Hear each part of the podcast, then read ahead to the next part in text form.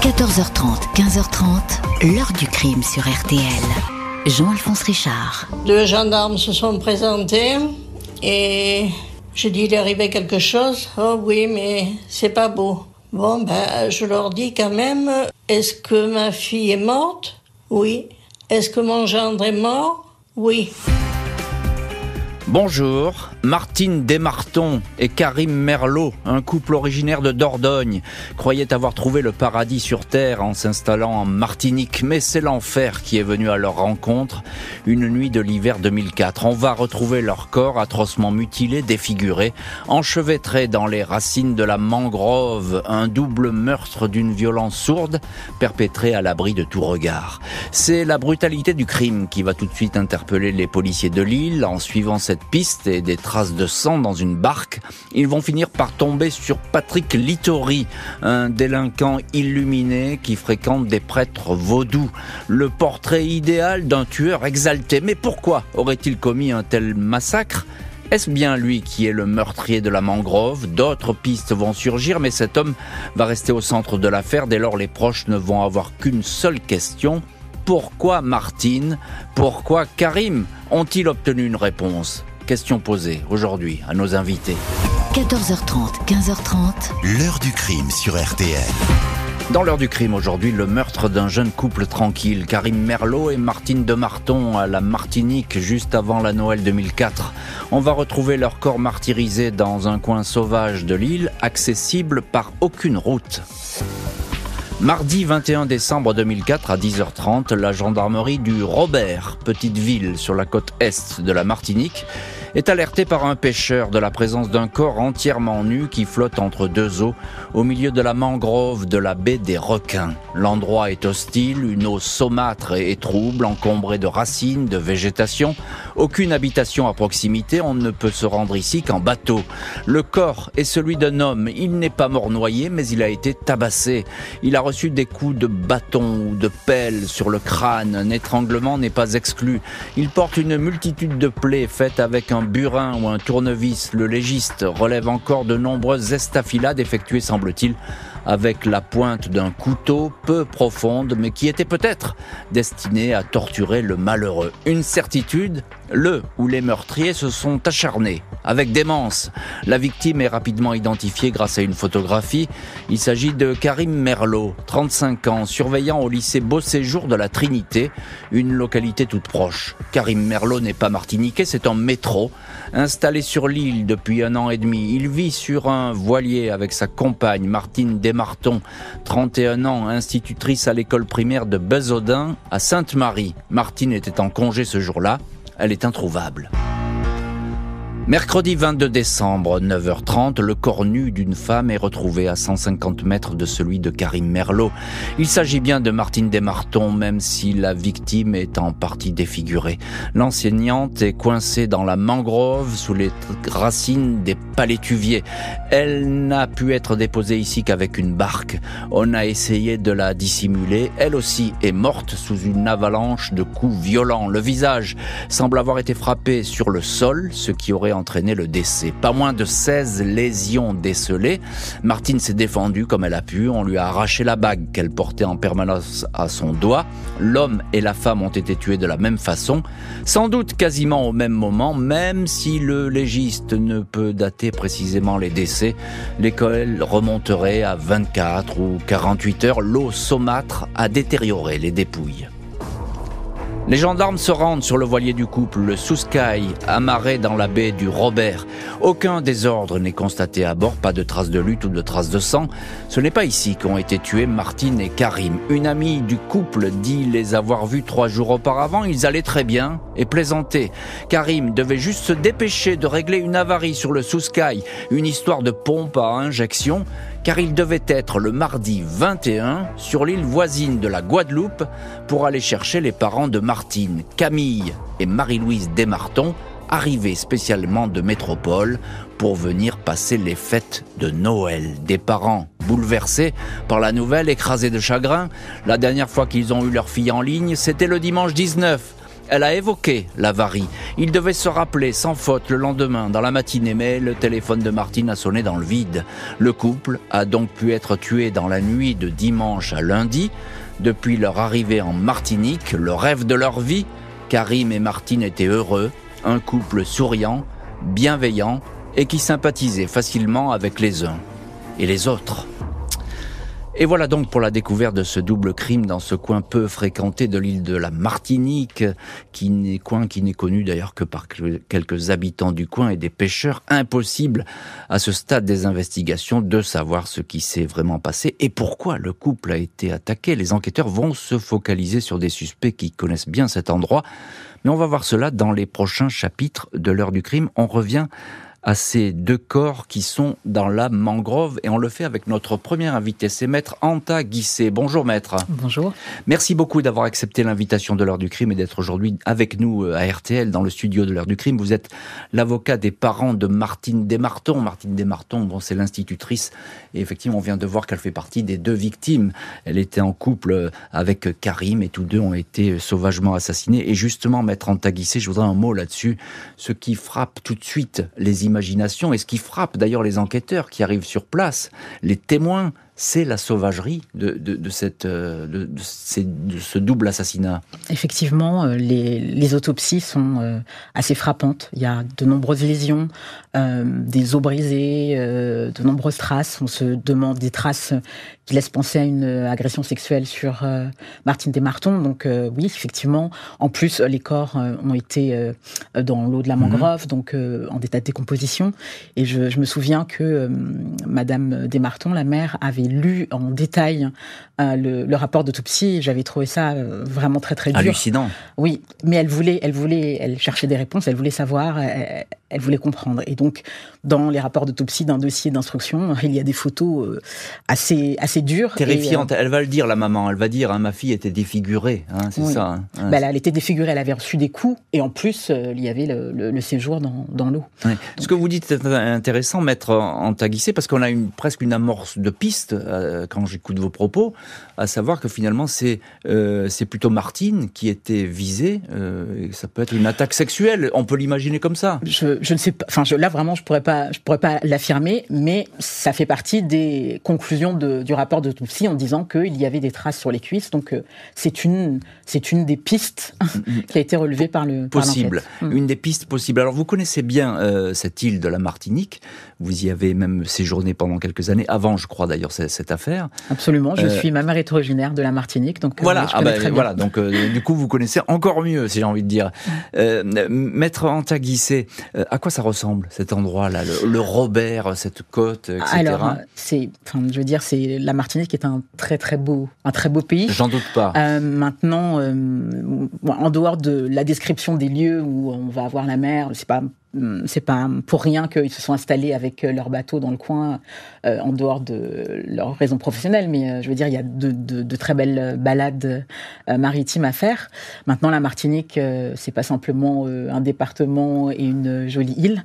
C'est aussi un endroit où on a 40% de chômage des jeunes et où il y a beaucoup de problèmes de stupéfiants. Et, et donc de délinquance. Et de délinquance aussi. Et donc de délinquance. Un petit mot quand même sur ce coin, la mangrove. Alors souvent, on ne sait pas ce que c'est la mangrove. C'est un lieu qui est assez inaccessible à l'endroit où on a trouvé les corps. Et euh, c'est ressorti d'ailleurs euh, du dossier. C'est pas facile de naviguer. Il faut vraiment. Euh, il y a beaucoup d'arbres avec des racines. D'ailleurs, les corps ont été retrouvés dans les racines de, de la végétation.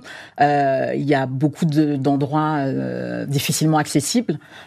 et donc, ça fait partie aussi des éléments qui ont permis de, rétrécir un petit peu. Oui, parce qu'on se dit, il n'y a qu'un local finalement pour faire ça. Il y a quelqu'un qui connaît le coin, pour, pour résumer. Hein. Pour résumer, personne, c'est pas n'importe qui qui peut naviguer sur, sur, sur les lieux. Voilà, donc ça, et ça c'est important à souligner. Bonjour Lisa Marie Magdeleine. Bonjour Monsieur Richard. Merci beaucoup d'avoir accepté aujourd'hui l'invitation de, l'heure du crime. Euh, vous êtes journaliste à Ouest France, mais à l'époque vous avez suivi euh, toute cette affaire pour le journal euh, local de la Martinique, France Antilles, et vous faisiez également des correspondances pour le journal Sud-Ouest. C'est une affaire que vous connaissez parfaitement. Alors on en parlait avec Maître Anta Guissé, Lisa Marie Magdelaine. Il y a beaucoup de blessures et, du coup, il y a presque beaucoup d'armes aussi du crime possible. On peut se dire comme ça que c'est pas une seule personne qui a frappé, mais que c'est peut-être l'œuvre de plusieurs personnes. Les enquêteurs ont toujours, enfin, laissé entendre que c'était difficile d'avoir euh, commis ces deux crimes euh, seuls, dans la mesure où, en plus, euh, si je me souviens bien, Karim Merlot était quand même quelqu'un avec une stature importante. Enfin, mhm. il c'était pas quelqu'un qui se serait laissé faire. Alors, il y a eu plusieurs scénarios d'imaginer, évidemment, pour savoir si l'agresseur était seul ou s'il y avait plusieurs personnes. Ça n'a pas été vraiment tranché. Alors avec deux, donc deux victimes qui auraient pu se défendre, ce que vous nous dites, Lisa Marie Magdeleine. Alors le double crime, on l'a dit, hein, s'il est épouvantable, ça fait beaucoup de bruit, je suppose, à l'époque sur l'île. Oui, je pense que ça avait beaucoup fait de bruit sur l'île. C'est vrai que c'est une île où il y a souvent euh, des faits violents, mais un couple euh, arrivé sur l'île à l'endroit où il rêvait d'être, qui vivent sur un bateau, c'est un petit peu le rêve euh, antillais, quoi. Mhm. Donc forcément, ça avait eu beaucoup d'écho, je pense, pour tous ceux euh, qui ont ce rêve-là, qui, qui viennent changer de vie euh, aux Antilles. Et puis, ben évidemment, dans la population, je pense mhm. que ça, ça n'a plus que choquer parce que ben, ça donne une image qui ne correspond pas à la réalité euh, de l'accueil qu'on peut trouver là-bas aussi. Donc euh, voilà, ça avait mm. beaucoup marqué. Oui, ça avait beaucoup marqué les imaginations et, à juste titre. Maître Antagui, c'est encore un mot avec vous. Euh, vous êtes l'avocate des parents de Martine Desmartons. Alors, présentez-nous ce couple, jeune couple qui, est, qui a l'air joyeux comme ça, qui sont la trentaine tous les deux. Karim la trentaine tous les deux. le rêve de Karim au départ, c'était de vivre sur un voilier. Euh, il a euh, fait partager ce rêve-là à, à, Martine. Euh, ils se sont installés. Elle était enseignante, institutrice, qui aimait beaucoup ses élèves, très une bonne vivante, qui aimait rire. Ils sont très accueillants, hein, d'après ce que j'ai lu. Hein. Très accueillants et étaient appréciés de. Au départ, ils étaient arrivés. C'était il y a une personne qui a suivi le procès également, qui était une dame qui les avait hébergés à leur arrivée avant qu'ils puissent s'installer et qui a vu le couple fonctionner. Voilà, c'était un petit couple mignon, sans problème. Hein et euh, qui vivaient leur rêve et qui étaient bien que encore une fois, on est dans le contexte de la Martinique. Euh, et eh oui, il faut arriver, il faut s'installer. Il faut s'installer. Euh, parfois, il faut ils, dire, ils, viennent de métropole. Voilà, il, il, y a beaucoup de gens qui viennent de métropole, qui ont peut-être un regard condescendant, qui ne, oui, et donc qui ne, mal perçus, qui peuvent être mal perçus. C'était pas du tout leur cas. Ils étaient très intégrés. La rumeur va rapidement désigner un individu qui traîne dans le coin, réputé violent et imprévisible. Les gendarmes apprennent vite par le bouche à oreille qu'un habitant du coin aurait été, aurait été vu le dimanche 19 ou le lundi 20 décembre avec des traces de coups sur le visage, blessure causée par une rixe. L'individu en question s'appelle Patrick Littori, 34 ans. Il a déjà été condamné quatre fois pour des violences et une fois pour agression sexuelle. Il est connu pour consommer des stupéfiants. Le 27 décembre, six jours après la découverte du premier corps, les gendarmes perquisitionnent chez Littori, au Robert, quartier de Pointe-Fort, pour une histoire de cambriolage. Ils découvrent alors des vêtements tachés de sang qui sont saisis. Littori assiste à la perquisition en compagnie d'un homme qui l'héberge depuis trois semaines, le dénommé Jean-Luc G, sans emploi et sans domicile fixe. La perquisition achevée, Jean-Luc G fait savoir aux gendarmes qu'il a des choses à leur dire. Il est incapable de donner la date exacte, mais avant Noël, il a vu un soir Patrick Littori quitter le domicile avec une hache. Il est revenu à la maison vers 2 heures du matin, les vêtements tachés de sang et la lèvre inférieure coupée. Il lui a confié qu'il avait eu une embrouille avec un homme qui lui reprochait d'avoir voulu violer sa femme. Littori aurait mis ses vêtements à tremper dans un seau. Le témoin ajoute que le lendemain, il a constaté qu'il y avait du sang au fond de la barque, la yole de Littori, lequel lui a répondu qu'il s'agissait de sang de poisson. Jean-Luc G a eu des car il sait que Patrick ne pêche pas. Placé en garde à vue, Jean-Luc G confirme son récit. Il le complète même avec une foule de détails. Il affirme que la nuit du drame, Patrick Littori est parti seul. Lui est resté à la maison à écouter la radio Merci Seigneur. Vers minuit, Patrick est revenu. Il a pris une hache. Il lui a demandé où il allait. Littori a répondu J'ai un problème. Ne t'inquiète pas, je vais le régler, je reviens. Il s'est écoulé encore deux heures et puis il a vu Littori rentrer, couvert de sang. Il a raconté qu'il était avec deux femmes et un mec à qui il a donné un coup de tête, ce qui explique le sang. Le lendemain, Littori a demandé à Jean-Luc G de nettoyer la barque avec une éponge et du grésil, ce qu'il a fait. Littori est placé en garde à vue, interrogé sur ses relations avec le couple Karim Merlot-Martine Desmartons. Il dit les connaître un petit peu, il a bu deux ou trois fois un verre de rhum avec eux sur le pont de leur bateau, amarré à 500 mètres de chez lui. Sur le sang, il dit s'être battu avec un gars du coin. Patrick Littori raconte ensuite, dans le désordre, qu'il a eu une liaison avec Martine Desmartons, qui regrettait que son compagnon ne s'occupe pas assez d'elle. Il n'est pour rien dans cette affaire. Il affirme que sa barque a été utilisée à son insu. Il n'a jamais demandé à Jean-Luc G de la nettoyer au grésil car le produit est corrosif. 3 février, Patrick Littori et Jean-Luc G sont mis en examen pour meurtre écroué. Un ADN mélangé des victimes a été découvert sur une latte au fond de la Yole. ADN, réputation de violence, consommation de drogue, absence d'alibi solide, tout converge vers les deux habitants du Robert. Les autres pistes vont du coup ne retenir qu'une attention secondaire. Les parents de Martine Desmartons avait pourtant écrit au juge pour que des vérifications soient entreprises sur un bateau vert, un voilier qui mouillait tout près de celui des victimes au moment du drame. Les deux skippers avaient levé l'ancre sans jamais être interrogés. Autre piste, trois hommes originaires de l'île voisine de Sainte-Lucie, connus pour vendre de la drogue, ont été aperçus dans le secteur. Ils traînaient dans le coin, puis auraient été vus en compagnie du fameux Jean-Luc G. Ils ont disparu après le double meurtre. L'avocat de Patrick Littori déplore qu'aucune recherche n'ait été entreprise pour les retrouver? Et à ce stade, eh bien, il y a deux suspects, tous deux soupçonnés d'avoir donc tué Karim et Martine, mais où et avec quelles armes précisément, et qui était dans la barque à ce moment-là? Il y a bien des interrogations qui y demeurent. Les questions vont-elles l'emporter sur les réponses? On va voir cela dans la suite euh, de l'heure du crime. Maître Antaguissé, on vous retrouve dans cette heure du crime. Vous êtes avocat des parents de Martine Desmartons. Euh, vous connaissez donc parfaitement ce dossier, vous le connaissez même par cœur. Alors pour l'heure, il y a ces deux hommes qui sont euh, mis en examen, qui sont écroué, euh, Littori et puis le fameux Jean-Luc G. Euh, qui sont-ils? Ils, traînent ensemble toute la journée, c'est ça? Euh, Alors, ce sont deux toxicomanes qui mmh. fument ensemble. du crack, hein, on n'est pas sur Donc de l'herbe de cannabis, c'est vraiment du crack, c'est de l'addiction dure. je précise quand même hein, que moi j'ai pris le dossier au moment du procès que à l'instruction, c'est ma consoeur maître Laurence Vieira avec laquelle j'ai plaidé le premier procès qui a suivi. Et c'est un intéressant de noter que que ce soit les parties civiles ou que ce soit euh, euh, les avocats de la défense, tout le monde essaye d'avoir plus d'informations, de comprendre euh, ce qui s'est passé. Oui, parce que là, c'est le, c'est le flou total. Alors, il y a ces, il y a ces deux hommes. bon, ben, c'est vrai qu'ils sont pas très fréquentables, on va le dire comme ça. Et ils ont un passé un petit peu judiciaire, un peu diffus. a, puis il y a Jean-Luc G. Alors, Jean-Luc G, il est hébergé, lui, par son copain Littori. Et il devient tout de suite le témoin à la charge. J'ai envie de vous demander, maître Antaguissé, s'il n'est pas là pour témoigner, Jean-Luc G, euh, bah, peut-être l'enquête, elle n'aurait pas abouti de cette façon aussi vite. Alors c'est sûr que son, témoignage à charge a, donné des éléments euh, importants contre euh, Littori.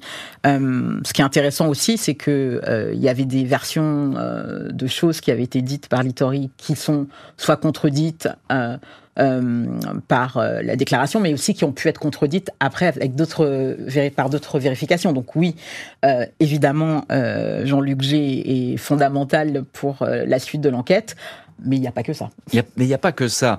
Et il n'y a pas que ça. Il y a notamment des traces ADN euh, ça, mettre, mettre Ça, il faut que vous nous en parliez un petit peu parce que euh, on sait qu'aujourd'hui l'ADN dans les enquêtes c'est capital. Évidemment, ça déclenche tout de suite euh, des poursuites. Qu'est-ce qu'on retrouve exactement? Alors, on retrouve différentes traces d'ADN. Alors, on retrouve sur un, le seau, le fameux seau où on avait retrouvé les vêtements. Il y a une où il aurait où il aurait lavé ses vêtements. Voilà. Ça? Il y a une goutte de sang qu'on retrouve. On retrouve surtout sur la Donc, Sayol, c'est cette, embarcation, le bateau traditionnel de la Martinique qui, euh, qui est donc fouillé, perquisitionné et sur lequel on fait de nombreuses, de nombreuses analyses. Et on retrouve aussi de l'ADN et de Martine et de Karim voilà. Donc ça, c'est ça qui a fait que euh, on a, on, s'est vraiment ensuite focalisé sur. Euh, Donc c'est des ADN mélangés? Il y a des ADN mélangés euh, et il y a des, il y a des ADN mélangés et il y a aussi, il y avait des ADN isolés aussi. Je, parle de mémoire. il y avait, il y a eu des traces. mais, mais à, vrai dire, la seule certitude qu'on a, maître Guisset, là je me mets un petit peu dans la peau peut-être de l'avocat de Littori, mmh. c'est qu'on sait que cette yole a peut-être servi à transporter les corps, pourquoi pas mais on ne sait pas qui d'abord les a transportés, et c'est pas peut-être c'est peut-être c'est pas l'endroit où les deux personnes ont été tuées, ça. Non, c'est vrai. Euh, le, enfin, je ne sais pas d'ailleurs, je dis c'est vrai. On ne sait pas où le, les, ils ont été tués. Ça, c'est enfin, c'est le problème, le gros problème de, de, de cette affaire et de l'instruction, c'est que il y a de nombreux inconnus. On arrive au procès avec de nombreux inconnus. Alors, effectivement, en tant qu'avocat de la défense, il a fait son travail en, en hein, maître Raphaël Constant, euh, en, en, pointant. Oui, il fait son boulot, euh, évidemment. Voilà, les, les, éléments, enfin, euh, y compris au niveau de l'instruction. Maintenant, encore une fois, c'est pas n'importe quel yole euh, où on a trouvé, c'est une yole dans la baie du Robert, un endroit difficilement navigable, et euh, c'est une que seul euh, Littori. utilisait. Alors, euh, il dit que euh, Jean-Luc G euh, l'aurait utilisé à son insu, mais enfin, en tout cas, tous les, tout le monde, toutes les, les, personnes et tous les pêcheurs du coin qui avaient été interrogés ont confirmé que Littori ne prêtait pas son saïeul. Ne prêtait pas, ne prêtait pas son petit bateau. Lisa Marie Magdeleine, journaliste, à l'époque, vous travailliez à l'époque pour le journal France Antilles et vous avez suivi toute cette affaire et notamment le procès. on en parlait avec Maître Antaguissé. La scène de crime, ah ben, le problème de ce, crime, justement, c'est que la scène de crime, elle n'existe pas, on ne la trouve pas. C'est bien ça? Le bateau du couple n'était pas euh, visiblement euh, en désordre et n'était pas le lieu euh, du crime. À part la touffe de cheveux qui a été retrouvée, mhm. ben, il n'y avait rien qui laissait entendre qu'il s'était passé quelque chose à cet endroit. Donc en fait, on ne sait pas exactement où ont été tués euh, Martine et Karim. Alors ça pose des questions, et puis il y en a d'autres des questions, il y en a beaucoup finalement dans ce dossier. Euh, les armes du crime également, et on sait qu'il y a plusieurs armes qui ont, qui ont servi à, tuer euh, ce couple, mais elles sont très difficiles à identifier. Non, mais c'est de la même manière qu'on ne sait pas exactement localiser le lieu du crime. Euh, les armes euh, n'ont pas été découvertes. Euh, tout ce qu'on sait, c'est que c'était extrêmement violent. Mhm. On ne sait pas comment les victimes ont... Enfin, elles se sont défendues, les victimes, mais comment se fait-il qu'à deux, il n'ait pas hum, pu se défendre? Enfin, on ne sait rien. On n'a pas réussi à reconstituer le fil de l'agression. Il serait à ce jour encore impossible, et je pense que ça c'est très difficile pour les familles, de dire dans quelles circonstances ça s'est passé. Personne n'a le film des événements, à part les auteurs bien sûr. Au fil de l'instruction, Jean-Luc G va être exonéré de toute implication dans le crime. Il y aura donc un seul accusé au procès à venir.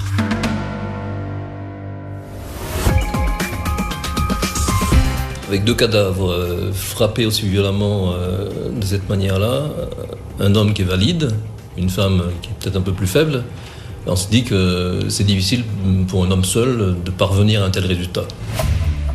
2 décembre 2009, Patrick Littori, 39 ans, chemise à manches courtes, visage long et mince, petite moustache, se présente devant la cour d'assises de la Martinique à Fort-de-France. Marie-Louise et Camille Desmartons, les parents de Martine, ont fait le voyage depuis le village de Dordogne pour assister à tout le procès. Des audiences où les témoignages imprécis vont se succéder, accroissant les doutes. L'audition du médecin légiste, le docteur Stéphane Malbranck, ne dissipe pas les questions, loin de là. Ainsi, l'heure du crime ne peut pas être déterminée avec précision. C'est un point capital pour l'accusé qui nie les faits. Le lieu où Karim Merlot et Martine Desmartons ont été tués n'est lui non plus pas établi avec certitude. Le directeur d'enquête assure que le voilier du couple n'est assurément pas la scène de crime. Quant au mobile, il n'est pas clair et enfin, la question d'un ou plusieurs assaillants se pose. Karim et Martine ont reçu une pluie de coups. Les décès sont concomitants, ce qui laisse penser qu'il n'y avait pas qu'un seul agresseur, affirme le légiste. Patrick Littori est décrit par un marin-pêcheur comme un accro au crack, un type nerveux et agressif. Mais d'autres témoins sont moins affirmatifs. Les gendarmes se sont acharnés à dire que mon client mentait. Mais ce n'est pas parce qu'il dit n'importe quoi et qu'il est antipathique qu'il a massacré avec sauvagerie ce couple, affirme maître Constant, avocat de l'accusé. 6 décembre, après 5 jours de procès, malgré l'ADN des victimes dans la barque et l'absence d'alibi, Patrick Littori est acquitté nous avons vu les photos de notre fille défigurée. Ce procès, c'est un concours de menterie, a déploré la maman de Martine devant les jurés. Nous sommes bien peu de choses face à la justice, soupire-t-elle en sortant du tribunal. Et il va bien sûr y avoir un procès en appel euh, dans, cette affaire, on va le voir. Euh, Lisa Marie Magdelaine, vous êtes l'une de nos invitées aujourd'hui, journaliste euh, à Ouest France aujourd'hui. À l'époque, vous étiez journaliste au journal France Antilles, le journal de la Martinique, et vous faisiez des correspondances aussi pour Sud-Ouest. Vous avez suivi tout ce procès. première question, quelle attitude il a à ce procès, l'accusé, l'unique accusé, Patrick Littori? Alors le premier procès, il paraît extrêmement euh, posé. Alors ça contraste évidemment énormément avec euh, les faits qui lui sont reprochés, qu'il était bien sous tout rapport, euh, qu'il s'exprimait extrêmement bien et surtout qu'il paraissait très calme. Donc mmh. on avait du mal à se le représenter en agresseur fou furieux. Oui, du mal. effectivement, c'est pas un portrait qui avait été décrit qui semble correspondre à, ce procès. Mais encore une question, Lisa Marie Magdelaine, pourquoi cet acquittement? Donc cette attitude déjà, mhm. le fait qu'il y avait que lui qui était poursuivi alors que euh, son colocataire euh, Jean-Luc G paraissait euh, totalement avoir un profil potentiellement violent et que lui n'était pas poursuivi. Et évidemment, le fait qu'il y ait eu des, mm, des hésitations, c'était difficile de le condamner lui en disant Patrick Littori est le seul responsable mhm. alors qu'il y avait pas mal de zones d'ombre qui restait encore en suspens. Oui, on a bien compris qu'effectivement, il y avait encore beaucoup de questions. Maître Antaguissé, vous êtes notre deuxième invité aujourd'hui dans l'heure du crime, avocate des parents de Martine Desmartons. Ses parents, évidemment, ils sont là à ce procès. Euh, je l'ai dit. Mais je vous repose la même question qu'à Lisa Marie Magdelaine pourquoi cet acquittement alors qu'on avait l'impression bah, qu'effectivement il était le seul suspect numéro un, comme on dit Alors ça, c'est les, mystères de, des, libérations des, jurés et de, l'impression d'audience. C'est enfin, ce qu'il y a de magique et de difficile aussi euh, dans, les salles d'audience quand on a un jury populaire, c'est que c'est des impressions où ils ne connaissent du dossier que ce qu'on leur dit, ce qu'on leur présente et les impressions qu'ils retirent de l'audience. Hmm. Euh, on a effectivement lors de ce premier procès, un Littori euh, propre sur lui, qui s'exprime bien. Alors c'est important aussi. Hein. Il était euh, toxicomane, mais il vient d'une famille plutôt unie. Euh, son père euh, était décédé de, s'est suicidé. donc la famille a beaucoup, s'est beaucoup resserré autour de lui, mm-hmm. que c'est lui qui a vécu les choses, je pense, le plus difficilement. Il avait une sœur qui était très présente durant tout le procès, qui est enseignante, un frère totalement inséré, donc c'était lui vraiment qui avait des problèmes. Donc après euh, un petit moment en détention provisoire, eh bien, il y avait une de, de fait, il était sevré. En tout cas, pour euh, lors de ce premier procès, Il, a paru, il, a, il a paru effectivement calme, posé, sous son meilleur visage, j'ai envie de dire. Hein. Effectivement, hein euh, sous son meilleur visage. Alors, à, à l'inverse, Jean-Luc G était toujours dans le même profil que euh, à l'époque des faits. Et, euh, et puis, euh, c'est aussi un petit lieu. C'est-à-dire, les gens se connaissent. C'est pas facile de venir à la barre redire ce qu'on a dit devant les enquêteurs. Donc, il y avait des, des, des témoignages un peu fluctuants, changeants, un peu pas, pas clairs. Donc, ça, ça a participé à, à, à, ce qui s'est passé. À, ce, à ce, verdict. Hein. Mm. Lisa Marie Magdalene, encore une question. c'est un choc pour les familles de Karim et de Martine. Elles sont là à ce procès. Alors je me souviens euh, surtout d'un échange que j'ai eu avec euh, la maman de Martine qui m'avait euh, raconté un petit peu les circonstances dans lesquelles ils devaient retrouver leur fille, le fait qu'elle était leur fille unique, la douleur qu'ils avaient de l'avoir perdue et ainsi que son compagnon. ça, ça m'a beaucoup marqué. Entre le verdict de l'acquittement, ben pour eux, ça signifie quoi? Ça signifie que il n'y a pas de coupable et que mhm. donc euh, le crime reste impuni. Donc c'est impensable. Des familles effondrées, le procureur fait appel de ce verdict. 24 septembre 2010, Patrick Littori retrouve la cour d'assises de Fort-de-France. Cette fois, le procès s'ouvre avec un nouveau témoin et un coup de théâtre. Il s'agit d'un marabout, un quimboiseur, comme on dit ici, consulté pour jeter des sorts. Le marabout affirme qu'avant le premier procès, Littori lui a avoué le double meurtre. Il lui a alors demandé son intervention afin de peser sur l'attitude des jurés pour que la magie renverse le procès en sa faveur. S'il raconte tout ça aujourd'hui, c'est que Littori, après avoir été acquitté, a tenté de récupérer l'argent qu'il avait versé. Il a même menacé le marabout de lui couper la tête L'avocat de l'accusé s'insurge contre ce témoin de dernière minute. Cet homme affirme qu'il a dû se rendre en Haïti pour consulter un prêtre vaudou. Je suis persuadé qu'il raconte n'importe quoi, clame l'avocat. Pendant six jours, Patrick Littori présente des scénarios fantasques. Martine aurait été sa maîtresse. Quant à Karim, c'était un trafiquant de drogue. Affirmation totalement infondée. L'accusation met en avant les constatations ADN, les témoignages présentant Littori comme un personnage violent et même sadique, notamment avec les femmes. Il voulait attaquer Martine et aurait tué tout le monde dans une effroyable bagarre. Après six heures de délibération, l'accusé est condamné à 19 ans de prison. Les familles sont soulagées. Le frère de Karim Merlot avait déclaré peu auparavant, depuis tout ce temps, la vie qu'on mène, c'est comme être dans le coma. Et un avocat qui est présent euh, à ce, procès, maître Drajon, c'est l'avocat de la famille de Karim Merlot, va avoir cette phrase euh, c'est un manipulateur pris au piège de ses mensonges. Litori pris au piège de ses mensonges. Maître Antaguissé, vous êtes avec nous aujourd'hui dans l'heure du crime, avocate, vous, des parents de Martine Desmartons. Vous êtes d'accord avec la définition de votre confrère? Oui, clairement. Euh, les mensonges euh, c'est pas des mensonges euh, qui sont anodins. Euh, je sais que au cours du, procès, bon, ce qui est important de, souligner d'abord quand même, c'est que le premier procès rien, enfin le deuxième procès n'a rien à voir avec le premier procès.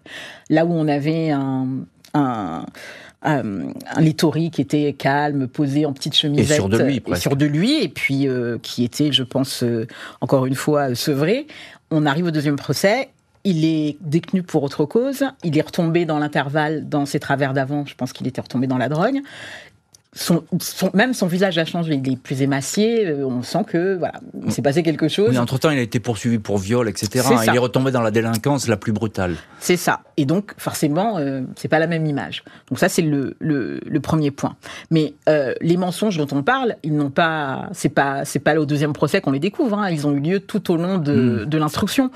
Après, euh, on les a peut-être moins vus, moins sentis. Ils sont plus éclatants, on dirait là. Peut-être, hein certainement. Puis en plus, il en rajoute encore à l'audience. Hein. Euh, faut savoir que pour expliquer, parce que euh, c'est vrai que l'enquête a commencé euh, assez rapidement, mais on est arrivé, on, on, voit les Littori et les Jean-Luc G que six jours après. Donc il y, a, y, a, y, a, du temps qui s'est passé, il y a des choses qui ont pu être élaborées comme excuses, etc. Et bah, tout au long de, de l'instruction, il y a des évolutions. Alors d'abord, il se souvient pas trop de Martine Desmartons. Ensuite, ah bah, finalement, elle était sa maîtresse. Oui, c'est ça. il, a vu, il a eu des relations une fois, deux fois. après, c'était le couple Karim et Martine qui deviennent des grands trafiquants et qui leur donnent des conseils. Enfin, vraiment, il y avait des choses qui euh, euh, ne tenaient pas euh, debout, mais il y avait des mensonges qui étaient à chaque fois donnés pour expliquer la raison. Dans un but bien précis. Dans un but précis. Par exemple, l'invention d'une pseudo, d'une pseudo relation avec Martine. On s'est dit, enfin, c'est comme ça que j'ai interprété, qu'il fallait pouvoir expliquer s'il y avait des traces ADN ou autres euh, sur le corps euh, euh ah oui, de, de, Martine. Oui, c'est pas gratuit. C'est hein, pas gratuit. À chaque fois, il y a, il y a une, il, une, explication. il est plutôt malin, hein, c'est ce qu'on peut dire. Hein. Plutôt malin. Bon, alors après, malin, quand on a, on a entendu X fois et qu'on change de version, je suis pas sûr que ce soit très malin l'instruction. Mais il a essayé. Il, a, il, a essayé. Euh, Lisa Marie Magdeleine, vous êtes notre deuxième invitée dans, dans l'heure du crime, journaliste. Vous avez suivi toute cette affaire et ses procès.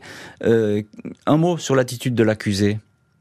Alors, je me rappelle moins bien de son attitude au deuxième procès. Ce dont je me rappelle en revanche, c'est que entre temps, en fait, il avait euh, commis euh, des crimes aussi, qui avaient révélé une autre euh, facette de sa personnalité et qui là permettait de se dire ah oui, quand même, il est capable de faire des choses extrêmement graves. Hmm. Donc, c'est son attitude, je dirais, en dehors des procès, qui a permis d'aller vers euh, une condamnation. Mm, mm. Alors puis il y a Jean-Luc G aussi, hein. il, est, il est absent à ce procès. Et ça, il est tout seul, Littori, donc ça a dû jouer aussi contre lui.